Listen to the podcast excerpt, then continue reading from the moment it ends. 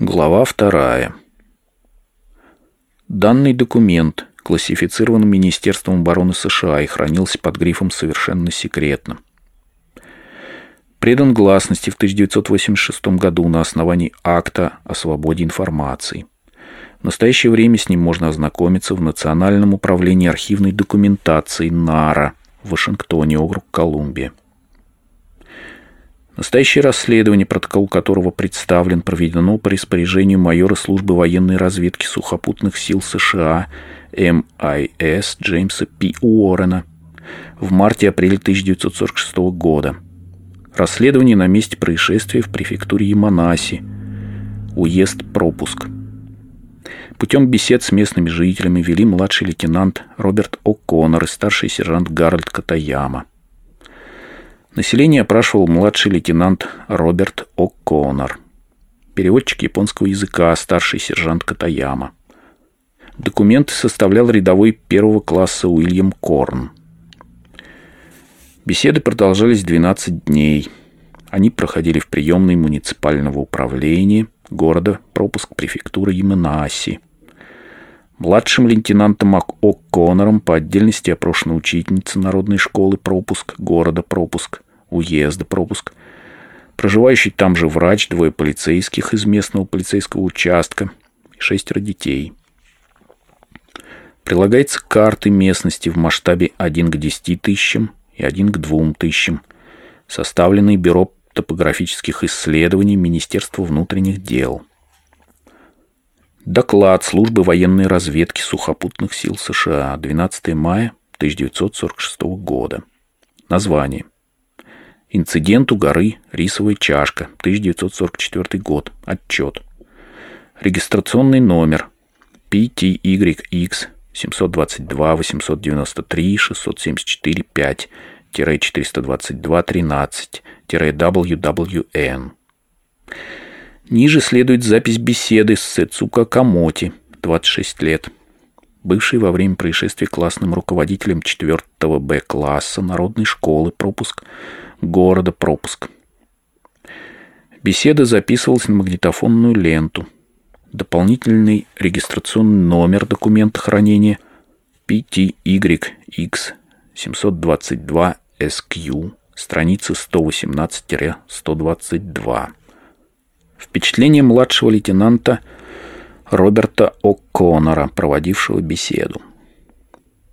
Сецука Акамоти – Невысокая симпатичная женщина, умна, обладает сильным чувством ответственности. На вопрос отвечала точно и откровенно. Однако в результате происшествия испытала сильный шок, от которого, как я заметил, до сих пор не оправилась. Иногда, вспоминая о случившемся, начинала сильно нервничать.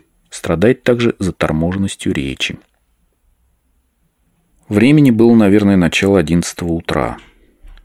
Высоко в небе показалось что-то серебристое, блестящее.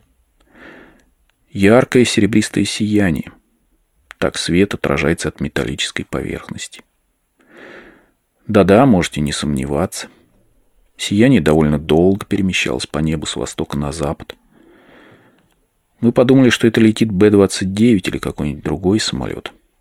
Сияние оказалось уже прямо над нами — чтобы его увидеть, приходилось высоко задирать голову. Небо было ясное, не облачко. Свет от этого объекта был ослепительно ярким. Мы различали только серебристый блеск, как от дюралюминия. Но высота была такая, что мы, как ни старались, не могли разглядеть, что это такое. Значит, нас сверху тоже не видно. Никакой опасности нет. — можно не бояться, что с неба вдруг посыплются бомбы. Какой смысл бомбить наши горы? Наверное, самолет летит, чтобы сбросить бомбы на какой-нибудь большой город.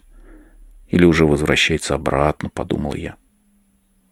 Поэтому даже поняв, что над нами самолет, мы спокойно двинулись дальше. То есть мы не испугались. Скорее были изумлены, что от света может быть такая красота. По данным военных, в то время, а именно около 10 часов утра 7 ноября 1944 года, в воздушном пространстве над этим районом американские бомбардировщики или какие-либо другие самолеты не пролетали. Но ведь мы ясно его видели. И я, и 16 ребятишек, что были со мной, все подумали, что это Б-29. Мы много раз видели Б-29, сразу по несколько штук. Так высоко могут летать только Б-29.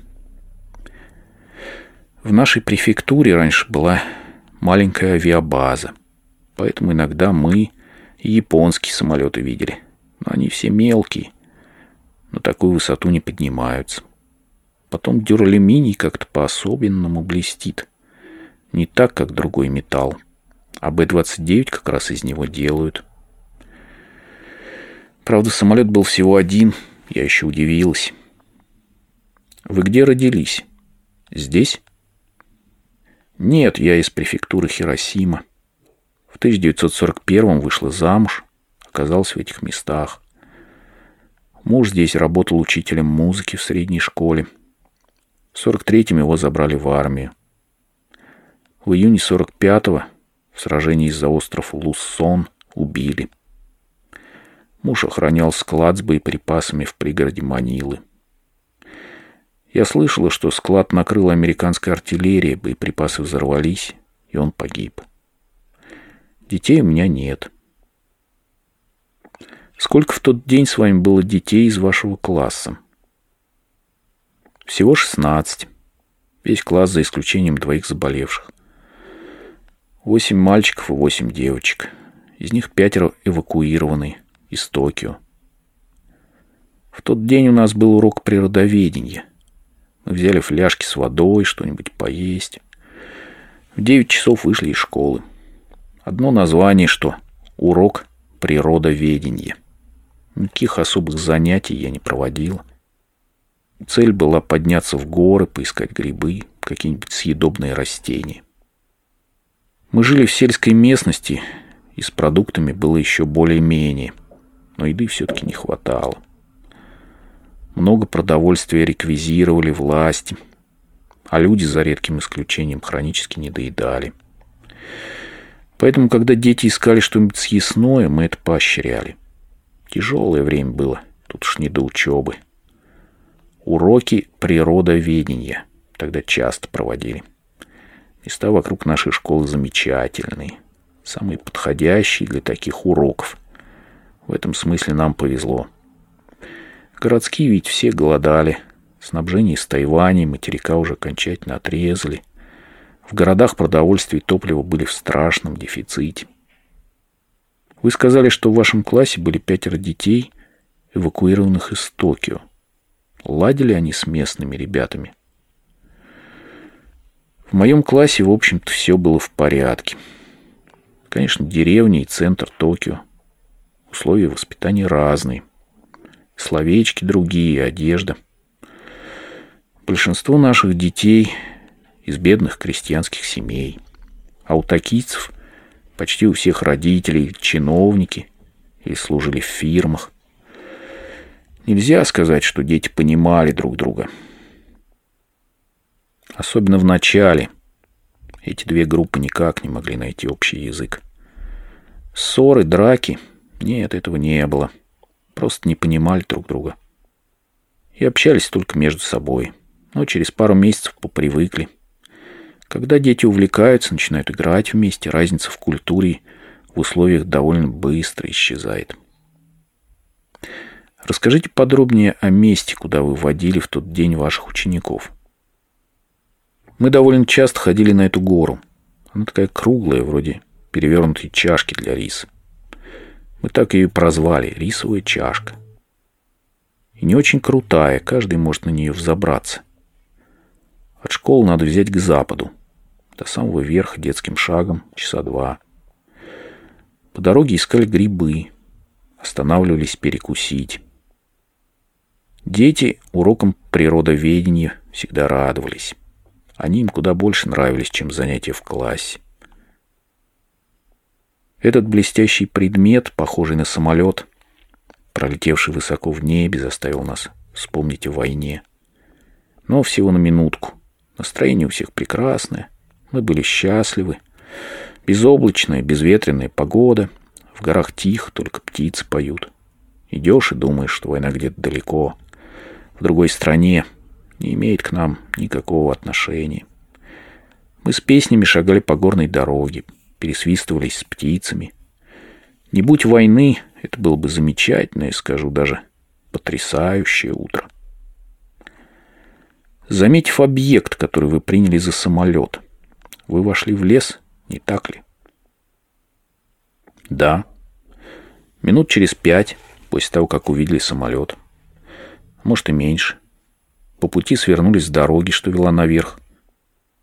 Пошли по склону, по тропинке. Подъем стал круче. Минут через десять мы вышли из леса на поляну. Довольно большую и ровную, как стол. В лесу было тихо. Солнечные лучи с трудом пробивались сквозь листву. В воздухе стояла прохлада. Только на этой поляне, как на маленькой площади над головой, открывалось ясное небо. Наш класс часто бывал там, когда поднимался на рисовую чашку. Мы чувствовали себя на этом месте спокойно, ближе друг к другу. На площади решили передохнуть, положив на землю вещи. Дети разделились по 3-4 человека и стали искать грибы. Раньше я установил правило. Нельзя терять друг друга из виду. В то утро я собрала ребят, еще раз им об этом напомнила. Место хоть и хорошо знакомо, но все-таки лес. Если кто-нибудь заблудится, хлопот не обберешься. Но дети есть дети. Могут так увлечься, что о любом правиле забудут. Поэтому, пока мы собирали грибы, я не спускал с ребят глаз. Падать ребята стали спустя примерно 10 минут. Когда я увидел, как сразу трое повалились на землю, первая мысль была «Грибы. Отравились». В этих местах растет много страшных ядовитых грибов, от которых можно умереть. Дети в грибах-то разбирались, но ведь попадаются такие, что не поймешь, хороший или плохой. Поэтому я им говорила, чтобы ни в коем случае не брали в рот ничего, пока мы не вернемся с грибами в школу, не покажем человеку, который точно скажет, можно их есть или нет. Но ведь дети не всегда слушают, что им говорят. Я кинулась к упавшим ребятам, стала поднимать. Их тела обмякли, сделались как резина на солнце. Из них ушли все силы до последней капли. Не тела, а оболочки. Однако дышали все нормально. Пощупала запястье, пульс тоже в норме. Жара нет, лица спокойные, никаких признаков боли или страдания. Может, их пчелы покусали или ужалила змея, тоже не похоже но все были без сознания. Самое непонятное творилось с глазами. Дети как бы в коме, а глаза у них открыты. Глядят обычно, моргают. Нет, это не сон. Глаза медленно двигались, ходили влево, вправо. Будто перед ними открывалась далекая панорама. В них жило сознание, хотя они ничего не видели. По крайней мере, вблизи. Я поводил рукой, никакой реакции. Я поднимал их, но у всех троих было одно и то же. Без сознания, глаза открыты. Двигаются туда-сюда. Какой-то бред. Кто они были? Те, которые упали первыми. Три девочки. Очень дружили между собой. Я стал громко звать их по именам, хлопать по щекам довольно сильно. Бесполезно. Они ничего не чувствовали. — Моя ладонь как бы ударялась в тугую оболочку, под которой пустота. Такое странное ощущение. Надо бы послать кого-нибудь в школу, мелькнуло в голове. Бегом, троих, да еще, когда они без сознания, одна я не дотащу. Стал искать глазами маль- мальчика, который у нас бегал быстрее всех. Поднялась, огляделась и увидела, что все остальные дети тоже лежат на земле. Все шестнадцать без сознания. Все. Кроме меня. Прям как на войне.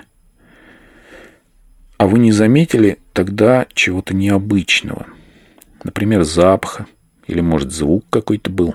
Световая вспышка. Подумав. Нет. Я уже говорила. Вокруг было так тихо. Мирная жизнь. Ничего такого, ни звуков, ни света, ни запаха. А все мои ученики лежат. В тот момент мне показалось, что на всем свете я одна осталась. Жуткое одиночество, ни с чем не сравнимое. Хотелось ни о чем не думая взять и раствориться в пустоте. Но это же мой класс, я за него отвечаю. Тут же, взяв себя в руки, я со всех ног бросилась вниз по склону к школе за помощью.